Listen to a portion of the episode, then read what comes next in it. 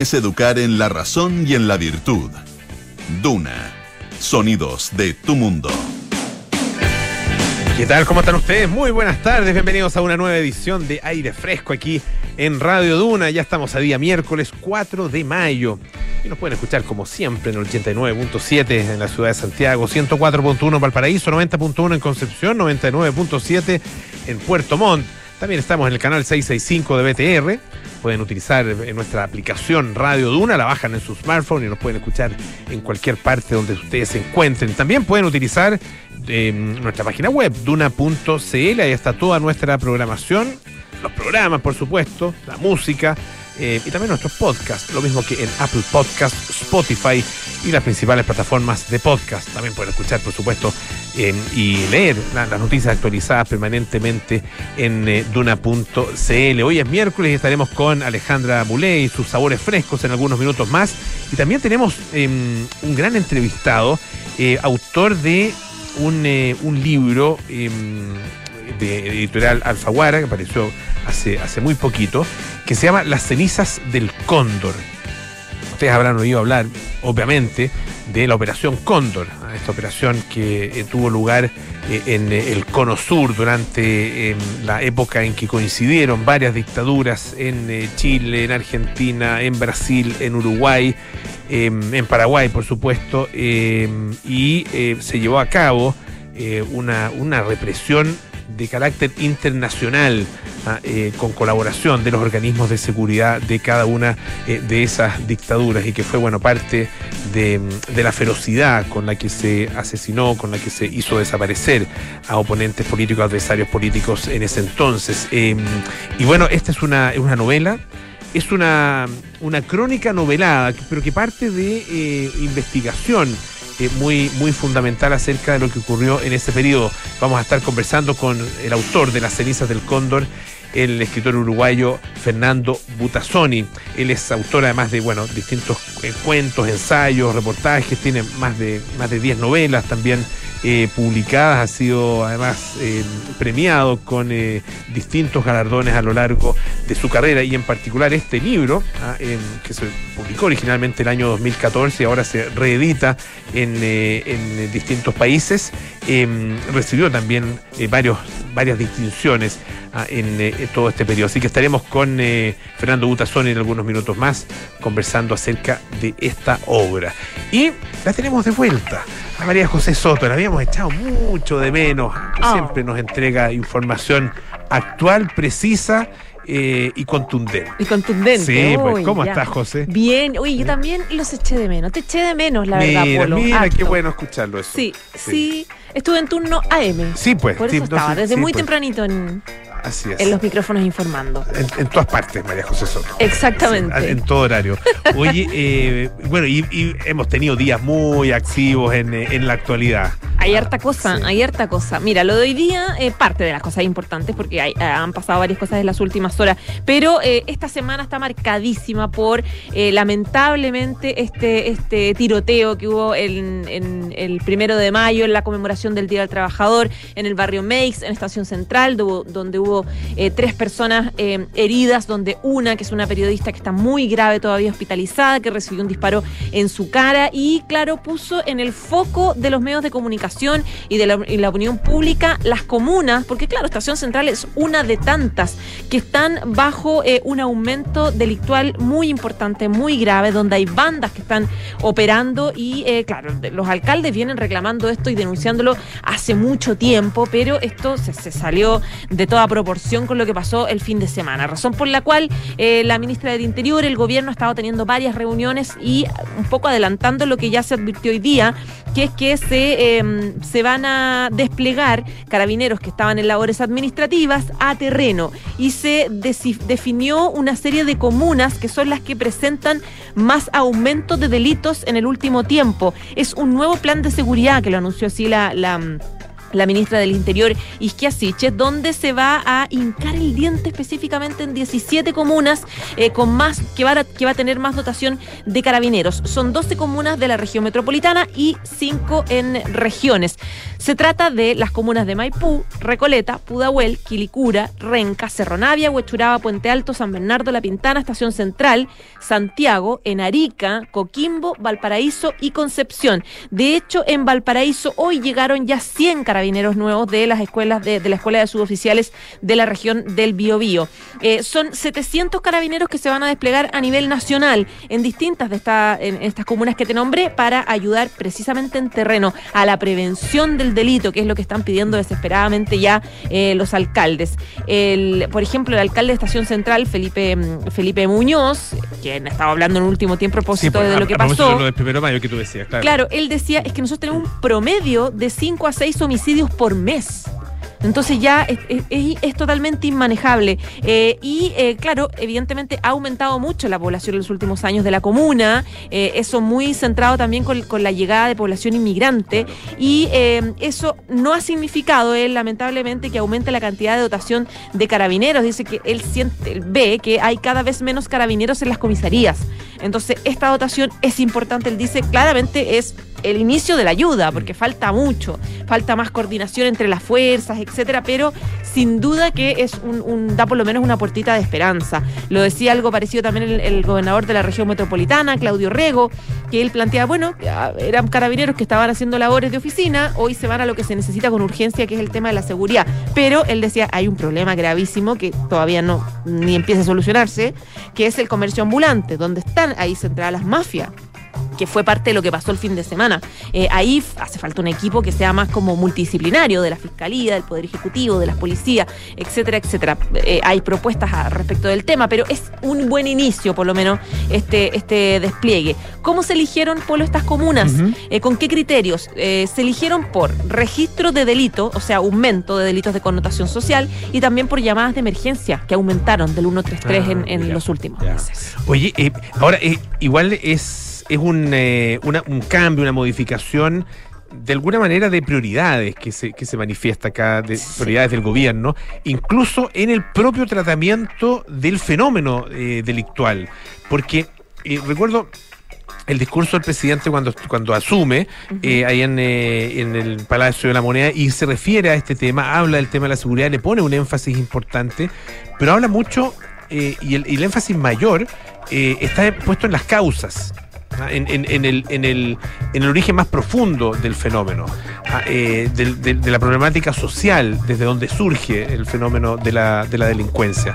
¿ah? Eh, y, y claro, ahí, ahí estaba puesto entonces el- el- un- el- ese énfasis y uno decía, ahí van a estar puestas también las prioridades y las primeras medidas, pero la realidad de alguna manera manda eh, y hace que efectivamente sea alguna forma el tratamiento de los síntomas eh, y no de la causa de la enfermedad lo que se priorice por justamente eh, por eh, obligación ah, eh, o por, eh, por realismo en definitiva. De todas maneras. Ah, porque, claro, eh, eh, preocuparse, no sé, de los temas de educación, de, Sociales, de, de vivienda, claro, que son a- importantes. Acceso, acceso a, lo- a lo- a los servicios de la ciudad, etcétera, un montón de cosas que, que son muestra de la, de la marginación, de la desigualdad, ah, de la desintegración que tienen nuestras ciudades. Claro, eh, obviamente que son, son temas eh, tremendamente importantes y que tienen re- eh, repercusión en el fenómeno delictivo, pero eh, también está esto otro. eh, cuando ya se manifiesta de manera eh, tan expresiva como ha sido en, todas estas semanas, no es que haya nacido ahora el fenómeno, ah, viene de mucho antes, obviamente, pero se ha empezado efectivamente con, eh, con muchísima fuerza y por lo tanto, bueno, las prioridades tienen que efectivamente cambiar. Y tienen que ir de manera paralela, porque Claro. evidentemente la agenda social que tú planteas eh, es sin duda una forma de terminar con esto desde la raíz. Pero la gente está pidiendo en muchas comunas de manera desesperada ayuda, porque simplemente no están pudiendo salir de sus casas. Oye, y hay un elemento adicional, eh, como, como se afirma Isquia, ah, en, eh, en- en- gracias a esta agenda. Ah, Sí, eh, vamos a ver. Vamos a ver, no, sí, sí, pero, pero por lo Es menos, una propuesta. por lo menos hay una propuesta, eh, por lo menos hay, hay claramente alguien a cargo cosa Sí. que no que no estuvo tan clara eh, Pero durante está, algunos pero días. está como entorpecida, Sí, como, pues no, como trabada. sí, trabada. Creo que el mejor Leyendo símbolo- mucho a decir. pues. El mejor símbolo de Mm. lo trabada que está todavía ella después de los tropiezos que, que ha tenido ha sido que, eh, claro, este anuncio que era súper importante era un nuevo plan de seguridad, o por lo menos esa era la propuesta, eh, lo leyó todo. Mm. Leyó nombres, por ejemplo. Leyó conceptos. Conceptos que, en el fondo, el- el ¿para dónde va la línea del gobierno en materia de seguridad ahora?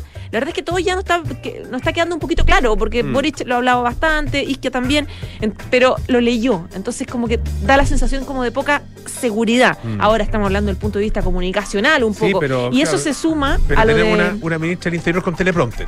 Claro, este minuto. o por lo menos ahora, que, que- que todavía no, no, no logra reponerse de lo que ha pasado. Y se suma lo que pasó con Roberto Stay, que es su jefe de gabinete, que ayer presidencia Sí, eso- eso anunciaba su salida. Era y presidente, pero no, no hubo un anuncio oficial. ¿O sí? No, O- no, no. era, era un rumor muy fuerte que surgía de, de la presidencia. Fue más que rumor. Ah, más fue, que rumor, fue, ya. un, fue una información que, o sea, fue un dato que se informó Ya. a Ah, los periodistas que cubren, Ah, ya, que cubren. Presidencia, digamos. Ya. Y de ahí Es- se que es súper informó. importante esa precisión. Claro, de ahí se pide la renuncia. Por eso, por eso la descoordinación es, es bien compleja. Porque ahí se de hecho, si tú ves, si tú te entras a las publicaciones de los periodistas especializados, o sea, el que cubre, eh, el que cubre presidencia en tal medio de comunicación, en general los títulos que están todavía publicados, porque si te dan una información de, de de algo oficial, tú lo publicas, digamos. eh, dice, pide la, se pide la renuncia a Roberto Stay. Presidencia pide la renuncia a Roberto Stay, el jefe de gabinete de la ministra Isquia Siches, a petición de el presidente Gabriel Boric. Eh, y claro, eso de a poco se fue como cayendo porque del Ministerio de Interior dijeron, no, no, no, no, eso lo va a decidir la ministra, no está así, él sigue con la confianza. Y hoy día la propia ministra Siches dice, los jefes de gabinete de ministros y ministras de este gobierno son nombrados por cada uno de los ministros. Obviamente del ministerio siempre estamos trabajando para fortalecernos, pero la que decide soy yo, dijo ella. Así como esa fue, fue la idea. Entonces, claro, esto también como que evidentemente que es un tropezo comunicacional, que te dice, o sea, tampoco, ta- en la moneda tampoco están contentos con tu equipo, eh, no se ponen de acuerdo, generan estas cosas, entonces, pucha, le ha, cos- le ha costado, la verdad. Tremendo. Ha costado salir adelante. Ya pues, José Soto, muchísimas gracias. Ya ¿ah? pues, un abrazo. De vuelta. Oye, eh, hablábamos ayer acerca de, de un bueno, un tema que, que más se, del que más se habla en este minuto en, eh, en la prensa estadounidense eh, y ha generado una cantidad de reacciones y de críticas impresionantes. Ahí tiene que ver con esta eh, decisión eh, ya, bueno, apa- aparentemente oficial o semioficial a estas alturas, porque es un, en realidad es un, un documento que se supone que es un borrador de una decisión que está tomando la Corte Suprema estadounidense en relación con eh, el, derecho al aborto, ah, eh, derogando la resolución del año 73 que conocía como Roe versus Wade. Ustedes, bueno, ayer lo comentábamos, ustedes han escuchado harto acerca del tema.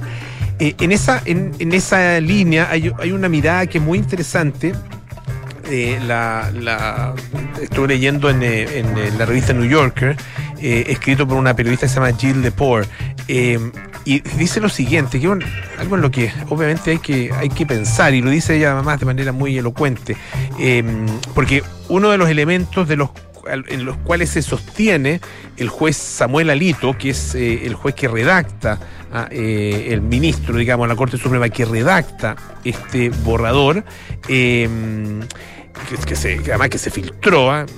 Uno empieza a preguntarse, bueno, si esa de dónde vino obviamente esa filtración y si habrá tenido, eh, eh, o sea, de dónde vino y cuál es la intención con la que vino. Pero bueno, eh, uno puede pensar muchas cosas. Y dice textualmente, la constitución no hace referencia al aborto, ah, dice el, juez Alito, o el ministro Alito. Ese es, no hay ningún derecho que esté protegido implícitamente por parte de ninguna norma provista por la constitución. Eh, Jill Lepore, esta periodista New Yorker, dice lo siguiente, obvio, dice, que la constitución no dice nada acerca del aborto. No hay mención alguna en este documento de eh, 4.000 palabras, ¿ah? que la constitución estadounidense, solo 4.000 palabras, eso para que lo escuchen algunos, eh, elaborado por 55 hombres en 1787. Eh, claro, obviamente no hay nada acerca de eso. Dice, eh, este documento del año 1787 tampoco hace mención a ningún elemento que se relacione con la mujer. No hay nada acerca de la mujer en absoluto considerado dentro de este documento, dentro de la constitución estadounidense. Eh, nada en ese documento sugiere siquiera que los autores hayan imaginado a las mujeres como parte de la comunidad política contenida en la frase eh, nosotros la gente, ah, nosotros el pueblo, we the people, ah, que es como, como eh, se inicia, ¿no es cierto?, la, la, constitución. We the people, claro, en la mirada de ella, y, y, uno puede encontrarle bastante razón, se pensaba en nosotros los hombres, ¿ah? no, no, no, no, nosotros el pueblo. Pero bueno, eh, dice, no, hay, no hubo delegada ¿ah? en la, en la convención constitucional de, de que, que, dio origen a esta, a esta constitución, la constitución estadounidense. Tampoco hubo mujeres entre las cientos de personas que participaron ratificando eh, la, la, convención, o sea, ratificando la constitución en eh, cada uno de los estados. No había mujeres jueces, no había mujeres legisladoras, las mujeres en ese entonces no podían eh, postular a ningún tipo de eh, cargo público y excepto en New, Jersey, ¿ah? esto no sabía que en el estado de New Jersey sí existía, eh, excepto en New Jersey no podían tampoco votar. En todo caso, New Jersey fue de, no, no, era de manera permanente. Legalmente dice la, la mayoría de las mujeres ni siquiera existían para este documento y para ese entonces como personas. No es raro entonces que no se las haya, no se haya considerado un, un uh, elemento, ¿no es cierto? O un concepto como el derecho al aborto. Y a propósito de lo, a propósito de lo mismo, eh, el, es, es, interesante la reacción que habido, por ejemplo, de algunas empresas, eh, entre ellas eh, Amazon, que se suma a las compañías que han prometido pagar los gastos de viaje a las mujeres que, eh, que trabajen en la empresa y que requieran abortar.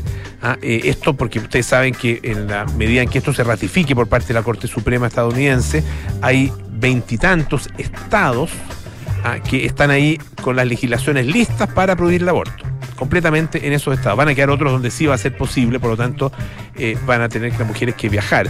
Lo que decía la senadora Elizabeth Warren, una senadora demócrata por Massachusetts, decía, eh, hablando acerca del de porqué de su indignación ¿ah? con eh, esta decisión de la Corte Suprema, decía, esta es una medida que va a afectar no a las mujeres, a las mujeres ricas, digamos, no a las mujeres con plata, va a afectar a las mujeres pobres porque las mujeres que, tienen recursos van a poder efectivamente tomar un avión, ir a otro estado o incluso ir a otro país para poder eh, abortar. Bueno, dice que el eh, Amazon, que es el segundo mayor empleador de Estados Unidos, empleador privado de Estados Unidos, le mm, informó a su personal que pagará hasta 4 mil dólares a cada mujer eh, que eh, decida eh, abortar y tenga que hacerlo en algún otro estado. Ah, el, es una, un tipo de medida que muestra además un, algo que es bastante um, novedoso en las empresas y que se está dando mucho en las empresas estadounidenses, que es de alguna manera la intervención en la disputa política, en este caso la disputa política de carácter cultural. Ah, eh, eh, acá acá el, tipo de, asuntos que llamamos temas morales, ¿no? En Estados Unidos hablan de temas, de temas sociales más bien, ah, eh, cuando se habla de, por ejemplo, el aborto. vamos a ver cuál es, en definitiva, la decisión final ¿ah? que toma eh, la Corte Suprema. Todavía puede haber algún cambio difícil que se dé considerando la composición que tiene actualmente eh, esa Corte. Eh, y se ha hablado y se ha dicho con mucha fuerza que esto es, es algo por lo cual eh, los sectores más conservadores eh, del Partido Republicano y el Partido Republicano en general ha estado trabajando no por un año, no por cinco años, sino que por décadas para lograr justamente lo que se está logrando ahora, que es eh, la derogación en el hecho ah, de esa decisión de la Corte Suprema del año 73, Roe versus Wade. Escuchemos un poquito de música, ¿les parece? The Glow con Cruel to be Kind.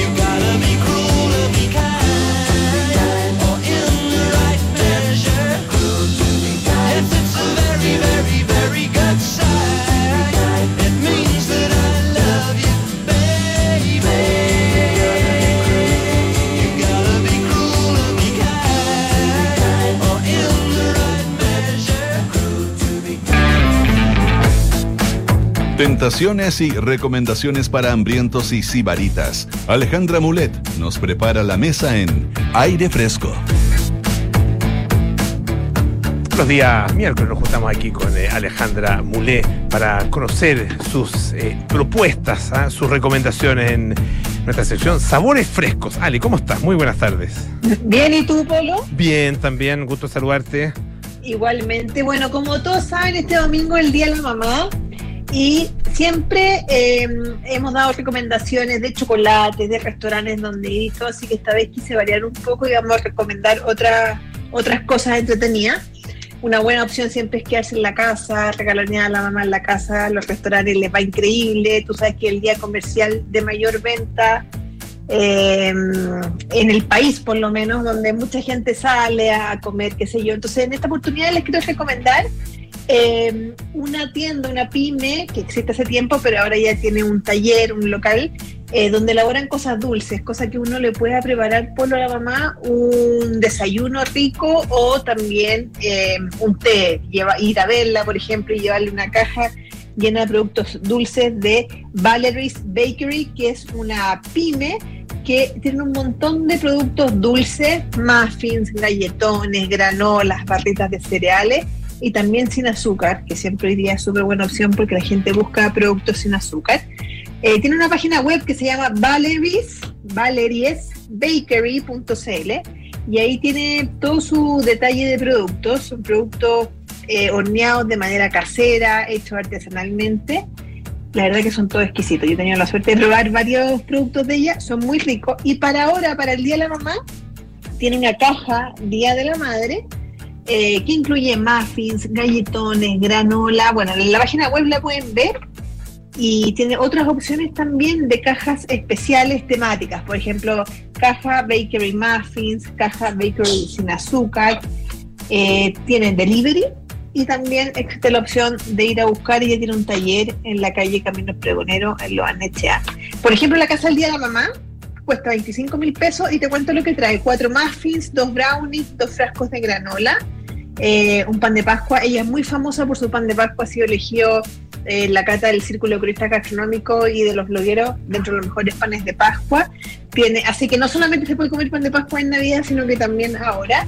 Eh, galletas de avena, galletas de chips, un tazón, café, té y el despacho está incluido. Buena idea, ¿cierto? Para ir a verla con una cajita o mandarle la caja y que tome desayuno, que tome un rico té. Así que una buena opción, valeriesbakery.cl para que vitrineen ahí se tienten con algo dulce. Otra opción que quería recomendarle, a las mamás más jóvenes les gusta tomar vino, ¿cierto? Les gusta a lo mejor almorzar con vino ese día. Y Misiones de Rengo acaba de lanzar un Late Harvest. ¿Y por qué un Late Harvest? Hay un estudio que muestra que durante el 2021 la venta Late Harvest creció cerca de un 50%. Ah, mira. En comparación al año anterior. Mira, Bueno, todos, todos sabemos que en pandemia empezamos a tomar más. Sí, sí. Y, y el Late Harvest seguramente como es más dulce, muchas más mujeres o incluso hombres comenzaron a consumirlo. Eh, la verdad que siempre un Late Harvest es muy rico tomarlo, acompañar un postre o incluso un aperitivo, pero ideal para un postre. Así que para un Mm. final feliz después de un almuerzo rico, acompañarlo con este Late Harvest, que la verdad que es bien rico, está perfecto, como te digo, para postres, fruta o quesos maduros para una tabla, un queso maduro muy rico. Eh, está en botella de 7.50 y en botellín de 3.75. Bueno, y lo encuentran a la venta en supermercado, botillerías del país y en su página web catadores.cl. El que Harvest es un, es un vino, eh, pa- pa- para, los que no lo conocen, un vino eh, dulce, como tú decías, ¿no es cierto? De cosecha tardía. O sea, la- las uvas están, eh, por lo que uno entiende, eh, más Sí. tiempo ahí en la parra, ¿no es cierto? Recibiendo la, la luz del sol y finalmente, y el calor, ¿no es cierto? Eh, y, y por lo mismo se van, eh, se van endulzando más y el momento en de, de- de preparar el vino tienen, tienen mucho más ese, ese dulzor tan característico. Exacto, bueno, es un, es un- está hecho con uva blanca, con uva moscatel. Y como bien dices tú, que es la misma que se usa muchas veces para hacer pisco también, pero esta es una uva que se cosecha, te diría que tipo mayo, finales de abril, principio de mayo. O sea, esta es la época de la cosecha del late harvest, eh, porque la idea es que se empiece como a pasar la uva.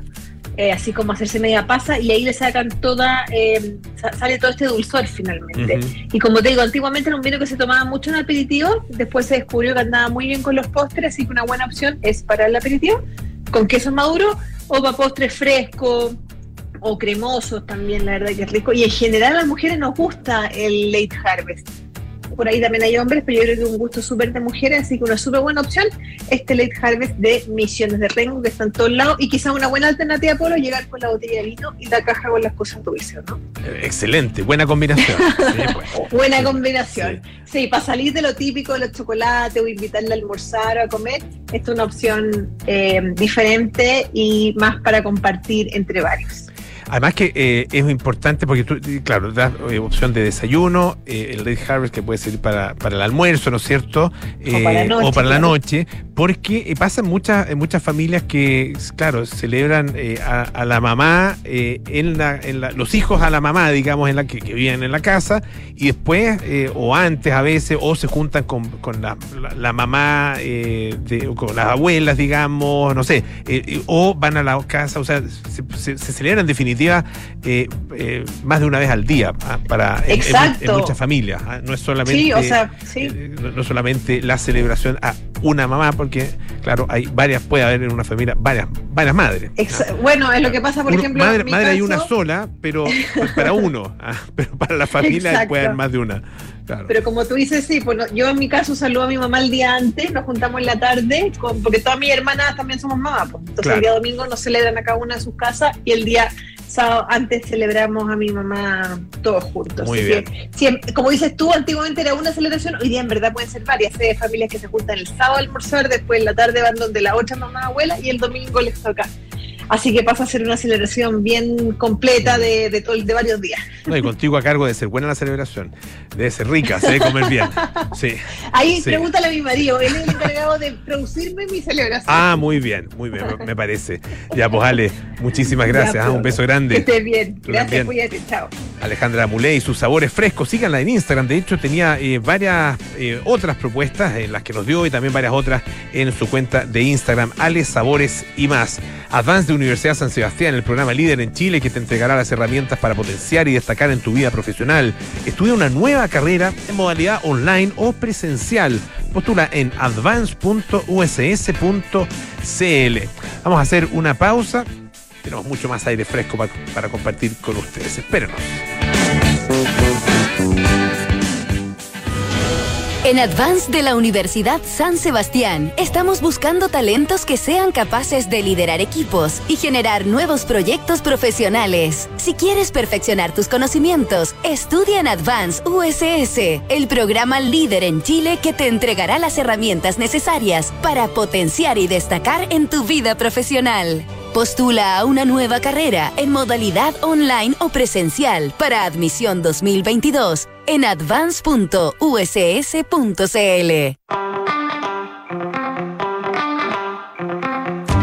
Hola a todos, soy Josefina Ríos y los quiero invitar de lunes a viernes entre 7 y 8 de la tarde a revisar las mejores historias del día en Nada Personal. Junto a Matías del Río Cajo, nada conversamos con los protagonistas de la noticia y analizamos la actualidad con profundidad, perspectiva, relajo y también humor. Ya lo saben, cada tarde la sobremesa informativa está en Radio Duna, nada personal. Laura, ¿está todo bien por allá? Algo me contó el papá, pero ¿qué fue lo que pasó? Nada, dejamos la cocina prendida. Menos mal se activó el detector de humo de Berisur. Ellos actuaron súper rápido. Se comunicaron con bomberos y llegaron a tiempo. Ya, menos mal que no pasó a mayores. Ahí voy para allá. Complementa tu alarma Cero Visión con el dispositivo de detección de humo. Llama al 600-385-0003 o calcula online en berisur.cl. Activa Berisur. Activa tu tranquilidad. Estás en aire fresco con Polo Ramírez. Ya estamos de vuelta aquí en aire fresco, esto es Radio Duna. Se parte del nuevo club Paula Cocina y disfruta de una experiencia gastronómica única, clases semanales con los reconocidos chefs de Paula Cocina, recetarios, newsletters, descuentos y mucho más. Suscríbete en paulacocina.cl. Presenta Unimark. Em, a ver, eh, un par de cosas interesantes que em, podemos contar.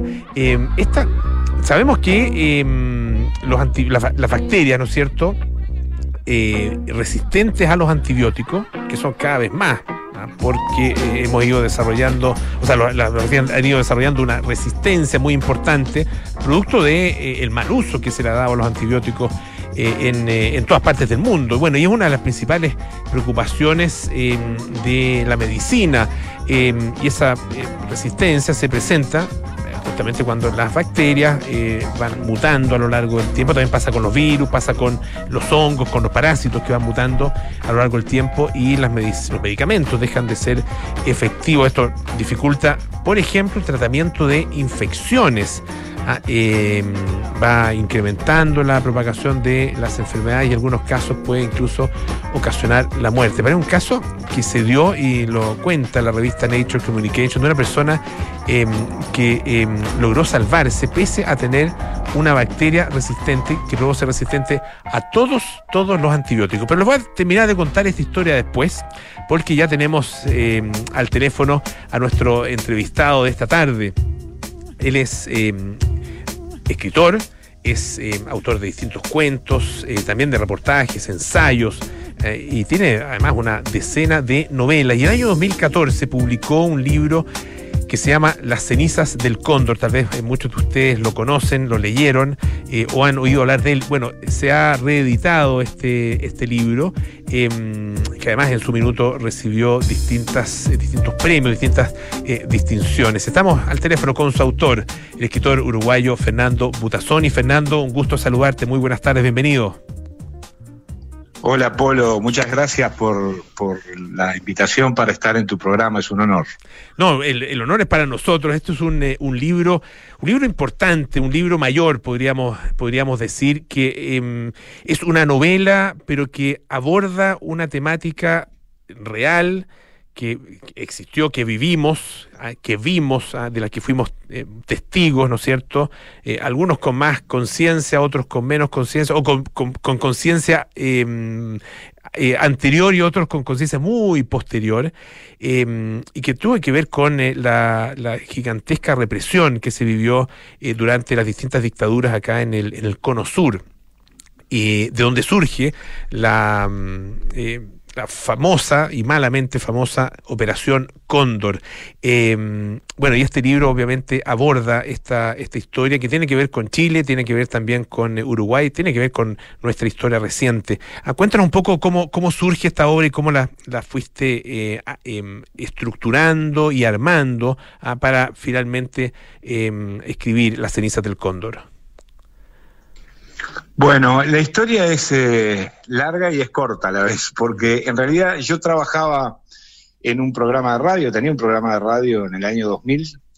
Eh, en Uruguay recién se había instalado una comisión llamada Comisión de la Verdad, hacía muy pocos días, para, para digamos, por lo menos conversar, ¿verdad?, sobre el tema de, de la represión de la dictadura, del, del Plan Cóndor, de los desaparecidos, etcétera. Y en ese marco, eh, a mí me, me va a visitar a la radio un muchacho, un joven, que me lleva un cassette, este, eh, en el cual un oficial del ejército contaba una historia de enterramientos clandestinos en un cuartel militar. Y ese fue un poco el origen, el, disparador, porque en realidad ese es el, el- huevo de la, de la serpiente, digamos. ¿no? A partir de ahí, si algún mérito tuve fue el de tirar de la piola hasta, hasta lograr desenredar una madeja que era mucho más vasta, mucho más compleja y mucho más este, próxima a nosotros de lo que yo me había imaginado al principio, ¿verdad? Eh, y así se fue construyendo muy lentamente porque mucha gente tenía temor de hablar o tenía dolor de hablar eh, o dolor de recordar. Y muy lentamente fui obteniendo testimonios, eh, versiones, documentos y construí eh, esta historia que sí es una novela, pero yo creo que es, más que nada un retrato, una especie de reportaje de lo que pasó en el Cono Sur en aquellos años, ¿no? que, ahora la gente joven sobre todo lo ve como algo muy lejano, pero que fue algo muy, muy, muy próximo, que lo vivimos muy en carne viva lo- lo- los latinoamericanos. Y, y, y, tú lo viviste además como parte de, de una generación que eh, fue muy activa en, eh, en, la política, por lo menos en el caso de, de, esa misma generación eh, acá en Chile.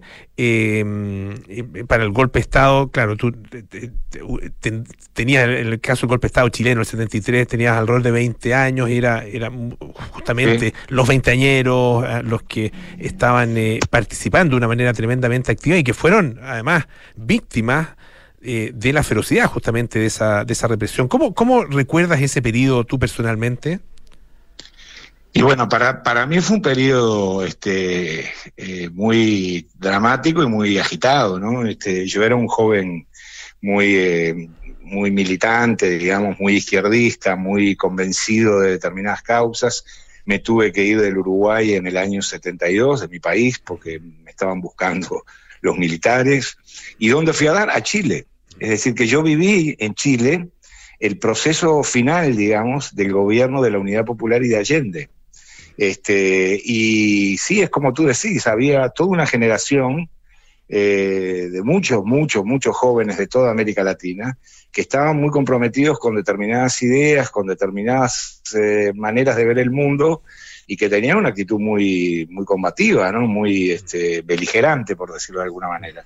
Y bueno, esa fue la generación más golpeada, la generación más sufriente, y creo que también fue la generación que cargó después con una especie de culpa social de, de haber estado, digamos, de haber tenido algún tipo de responsabilidad en, en, los hechos acontecidos en esos años, ¿no? Este, creo una culpa injustamente cargada, pero, pero cargada al fin. Este, y sí, yo era parte, era parte de toda esa movida. El, y, sientes que esa generación, por el hecho de, haber eh, vivido esos acontecimientos de, manera eh, tan protagónica eh, y haber cargado posteriormente con, con esas culpas, ¿sientes que fue de alguna manera carne de cañón de otros? Bueno, yo no, a ver, creo que hay un tema que es central, que es que uno no puede valorar los actos de hace medio siglo con la cabeza y con la visión de hoy, ¿no? Es decir, con el diario del lunes todos sabemos quién ganó el partido del domingo. Claro. El, claro. el, problema es este que en ese momento yo creo que todos éramos hijos de, de un, de, de, una historia determinada y de una circunstancia determinada. Este, y creo que yo no me siento haber sido carne de cañón yo siento haber enarbolado banderas que en ese momento me parecían, y creo que expreso la opinión de miles de, jóvenes de, ese entonces, ¿no?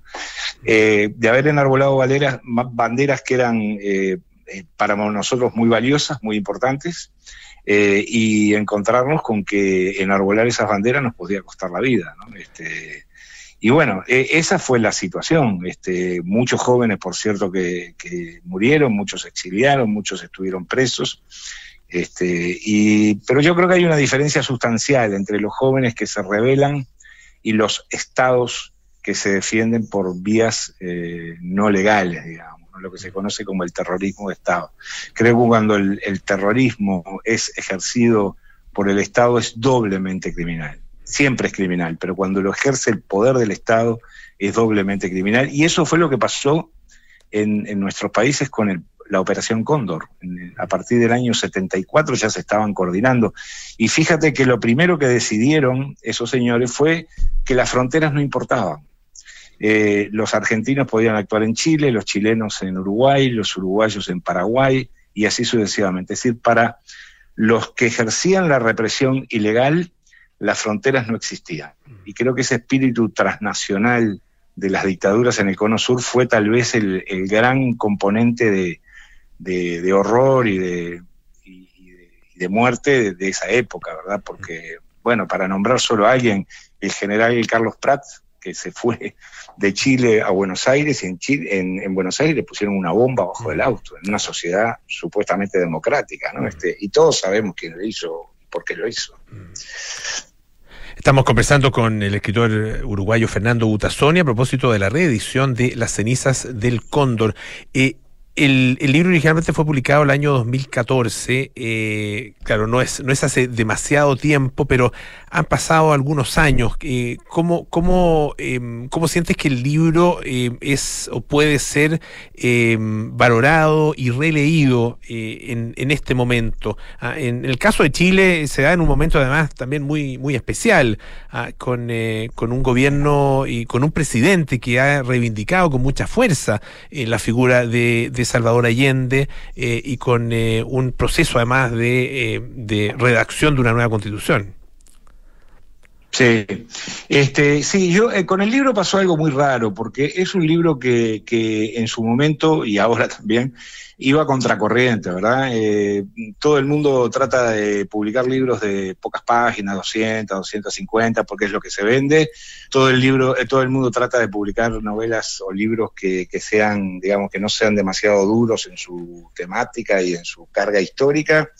Y el libro, bueno, yo no tenía ninguna expectativa y no sé si la editorial la tenía, pero este, en realidad se publicó y se vendió muy bien en su momento, se vendió muy bien acá, en Argentina, en Chile, eh, México, este, y se ha seguido vendiendo. Este, y bueno, ahora el, el, se terminaban los derechos que tenía la editorial y lo compró Random House uh -huh. y lo publicó en Alfaguara y vuelve a pasar lo mismo, ¿no? Es decir, el libro ha tenido muy buena recepción en Colombia, este, acá en Uruguay de vuelta, ¿no? Eh, como que yo creo que en algún lugar esa historia, que en realidad tiene un, trasfondo histórico muy importante, pero que es una historia individual de una mujer que lucha por reconquistar a su hijo robado, eh, es una historia que a todo el mundo le llega porque es verdadera. Eh, y creo que más allá de lo real o lo ficticio, es una historia verdadera. Y esas historias verdaderas yo creo que a la gente le interesan y, no pierden vigencia.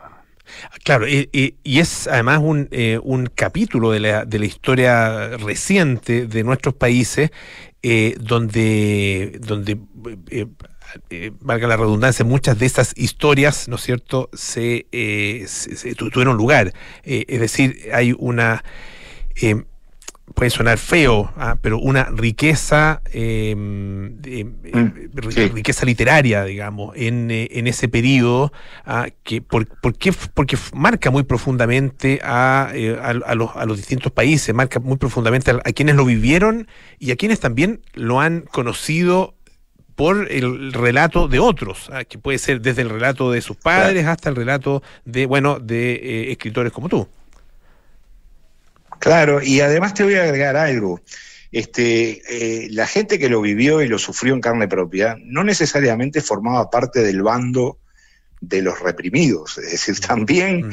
en, el, en el bando de los represores había eh, hombres y mujeres y padres, hijos, eh, mm. familias que sufrieron en carne propia ese periodo y que lo siguen sufriendo porque sienten una especie de mochila de, que tienen que cargar eh, todo el tiempo con respecto a las culpas individuales o colectivas. ¿no? Que creo que eso es un, problema que no se ha resuelto en nuestros países, en, entre otras cosas porque no ha habido un proceso claro de, explicación, de justicia, de aplicación de la justicia para los responsables eh, verdaderos, de, de, de, contar la historia en profundidad. Este, yo te diría que en la novela los episodios que no son verificados o verificables incluso, por parte del lector eh, que son, son mínimos. Es decir, yo no hice, es más, tuve que quitar algunos elementos de la historia porque pese a que eran verdaderos, que habían ocurrido, sonaban poco verosímiles. Entonces me parecía que Increíble. para ganar verosimilitud tenía que restarle un poco de crueldad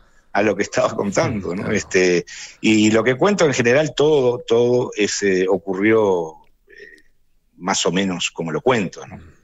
El, uno se pregunta, eh, después de, de, de, todo ese periodo, el caso de Chile fueron 17 años, eh, después vino eh, un gobierno de transición, vino el gobierno de, de Patricio Erwin, que creó, tal como allá en, eh, en, Uruguay sucedió, acá se creó la, la Comisión eh, Nacional de Verdad y Reconciliación, ¿eh? conocida como la, la, Comisión RETIC, ¿no es cierto?, por, por el nombre de su presidente, y sí. se entrega el, el, el informe, y bueno, hay procesos que avanzan, algo de justicia se hizo, no completamente, eh, pero quedan, quedan finalmente heridas, heridas abiertas.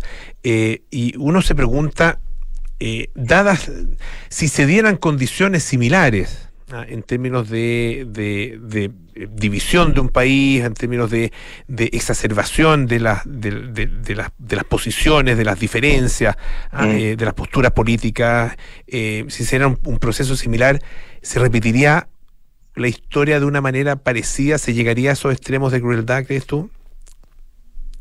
¿O, o- aprendimos, la o- o verdad, somos capaces de aprender las lecciones? Mira, yo creo que en realidad este, las, dos, las dos posibilidades son ciertas. Es decir, ojalá que todos, todos hayamos aprendido las lecciones de, de- de la historia, ¿verdad?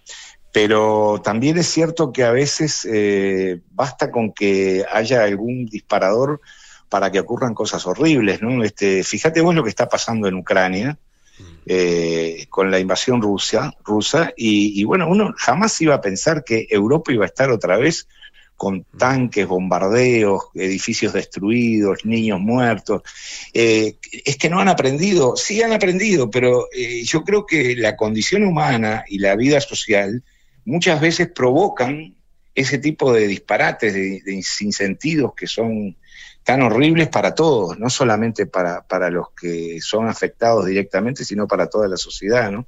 Entonces yo creo que tanto en, Uruguay como en Chile, como en muchos países, hay un espíritu, creo, de, mirar con otros ojos la realidad, de evitar, digamos, determinado tipo de- de agresiones o de, o de divisiones, pero siempre hay elementos de, fractura y creo que hay una razón que es muy importante, que es la injusticia que sigue existiendo en nuestros países, a diferencia de lo que ocurre en otras partes del mundo. América Latina y el Cono Sur es una zona de una enorme desigualdad. Y bueno, y la desigualdad provoca rencor, provoca ira, provoca desesperación. Este, y eso hay que creo que hay que todos tienen que tenerlo en cuenta, ¿no? Este, no solamente los que piden calma, sino este, eh, todos, todos, absolutamente todos tenemos que tener en cuenta esas cosas y buscar caminos de diálogo, caminos de entendimiento, pero también caminos de- de discusión. Yo creo que lo peor que podemos hacer es barrer abajo de la alfombra. Creo que arriba de la mesa hay que poner los temas, discutirlos civilizadamente, tratar de llegar a síntesis más o menos este, de consenso y discutir y conversar y, y debatir. No, no hay que tenerle miedo al debate, a, a pelearnos con palabras, digamos. Lo que hay que tener miedo es justamente a no hablar y a tener posiciones que quedan encerradas dentro de nosotros mismos. Pero a esta altura, eh, le recuerdo, estamos eh, conversando con el escritor Fernando Utasoni a propósito de eh, su libro Las cenizas del cóndor, ah, que acaba de ser reeditado por editorial Alfaguara. Eh, en ese mismo sentido, claro, eh, tú dices, el- hay que poner las cosas arriba de la mesa, discutirlas, y eso implica distintas posiciones. Es para de- dentro de ese mismo diálogo, que, que al final es un diálogo democrático, ¿es posible, crees tú, eh, la, por ejemplo, una postura que defienda la, eh, a las dictaduras, que defienda, en el caso nuestro, a Pinochet? Bueno, eh, el- existen, ¿no? No, Tanto exi- en Chile claro, ex- no, existen, eh, eh, absolutamente. El tema es que eh, hay un, hay un, hay más bien un, un- un silencio, eh, un silencio al respecto. Eh, eh, Públicamente es muy raro a esta altura encontrar a alguien que haga una defensa eh, abierta. Algunos dicen, sí, yo fui. ah, eh, yo fui partidario, yo apoyé a la dictadura, pero, pero eh, en su postura actual, eh, los que la siguen apoyando están calladitos, digamos. Eso es un poco lo que pasa acá. Claro. Claro, y en Uruguay también, ¿no? Este, creo que es parte además de la vida social. Yo lo que creo que tenemos que entender y acostumbrarnos es a que la vida social es muy compleja, la vida de las sociedades contemporáneas es una vida muy compleja, atravesada por intereses múltiples de todo tipo, atravesada por concepciones culturales que son muy, dis- muy distintas, muy a, a veces hasta antagónicas, y que con eso tenemos que convivir. Es decir, eh, eh, Chile no puede decir como estamos aislados, nos mudamos, eh, nos pasamos para el otro lado de la cordillera y, y tenemos una relación más fluida con nuestros vecinos. Eh, hay cosas que no se pueden modificar. Uruguay está enclavado, es un- un- una mota de polvo entre dos gigantes. Y bueno, eh, hay cosas con las que tenemos que convivir. Yo creo que con esas enormes diferencias y con esas este, posturas absolutamente para mí, retrógradas, hay que convivir y hay que discutir con ellos y hay que tener, este, creo yo, el talante como para saber que esas, esas posturas existen, que están relacionadas con determinada cultura, con determinada visión del pasado, con determinados discursos políticos, y bueno, y llevarlo eh, hasta donde se pueda, la discusión y la conversación, ¿verdad? Este, me parece que es lo, lo más sano. Claro, que en algún momento se ha discutido, de hecho, en el marco de la, de la propia Convención Constitucional y también en, el, Congreso, eh, la penalización del negacionismo. Ah, eh, no sé qué pasa en ese sentido, cuál es la discusión en, Uruguay eh, y, bueno, cuál es, cuál es tu visión al respecto, tu postura. Bueno, yo creo que, la judicialización de la vida social en general eh, es negativa. Es decir, creo que eh, hay que tener visiones que vayan más allá de eso, porque creo que hay algunos elementos, como por ejemplo el, racismo, eh, el antisemitismo, que están muy enquistados en nuestras sociedades, que tienen figuras de penalización, de castigo, digamos, legal. Pero me parece que no, no es bueno eh, aumentar ese campo y, poner adentro del corral a todos, a los que opinan distinto, a los que tienen una postura... A ver, ¿qué es tener una postura negacionista? Es decir, eh, en Chile no hubo desaparecidos, o no hubo muertos, o no hubo dictadura. Eso es negacionismo. No, creo que en general son posturas más complejas, más, este, más, elaboradas, en la que, bueno, hay justificaciones históricas, hay coartadas, hay explicaciones de distinto tipo. Entonces, me parece que decir, bueno, hacemos una ley, el que diga esto va preso, no tiene mucho sentido. Yo, por lo menos, no estoy de acuerdo con eso. Yo creo que al revés, que deben dejar que esas posturas se expresen y se debatan. En, la Convención chilena, por ejemplo, que yo la he seguido bastante de cerca, eh, yo he oído discursos y posturas absolutamente delirantes. Ahora, es mejor que esas posturas delirantes se expresen ahí y no que se expresen en secreto en alguna, eh, digamos, en alguna casa eh, conspirando, ¿verdad? Me parece que lo más sano es que eso se, se exprese, se vote, se gane, se pierda, este, y así, así funciona. Claro, en la medida obviamente en que en que se produzca esa esa discusión, ah, em, uno, a veces puede ver que la discusión no se produce en profundidad, más bien está la, toma de postura de manera previa, pero eso bueno, ya es otra es, otra historia. Te quería preguntar finalmente, Fernando. Eh, ¿Cómo ayuda eh, justamente a la comprensión de ese periodo eh, la, ficción? Ah, tú dices, hay muchos elementos y, la gran mayoría de los, elementos tienen un soporte eh, factual, ¿no es cierto? pero, ¿cómo ayuda también la ficción a comprender lo que ocurrió? Bueno, yo creo que a veces, este, a ver, yo creo que la ficción está presente en todo. Es muy difícil, hay un, hay un gran pensador, George Steiner, que decía, cuando hablamos, inventamos. Es decir, la palabra de por sí es generar a través de un pensamiento una expresión de algo que en realidad está fuera de nosotros y fuera de nuestro, de, nuestro alcance. Es algo que se expresa a través de un pensamiento.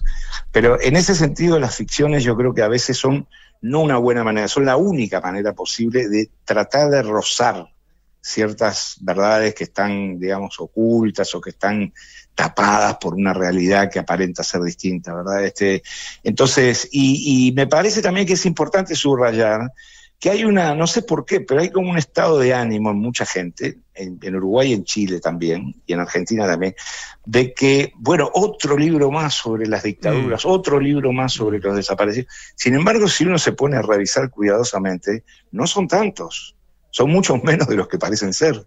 Este, eso habla de un cierto cansancio, de, por lo menos de una parte de la población, mm. pero también habla de una necesidad, porque por algo surgen esos, esos textos y esas películas y esas mm. obras de teatro, de una necesidad de seguir explorando, porque mm. con la palabra se puede explorar la realidad y encontrar cosas que, que de otra manera no se encuentran. Fernando Butazoni, autor de Las cenizas del cóndor. Muchísimas gracias por estar esta tarde acá en Radio Duna. Un abrazo muy grande.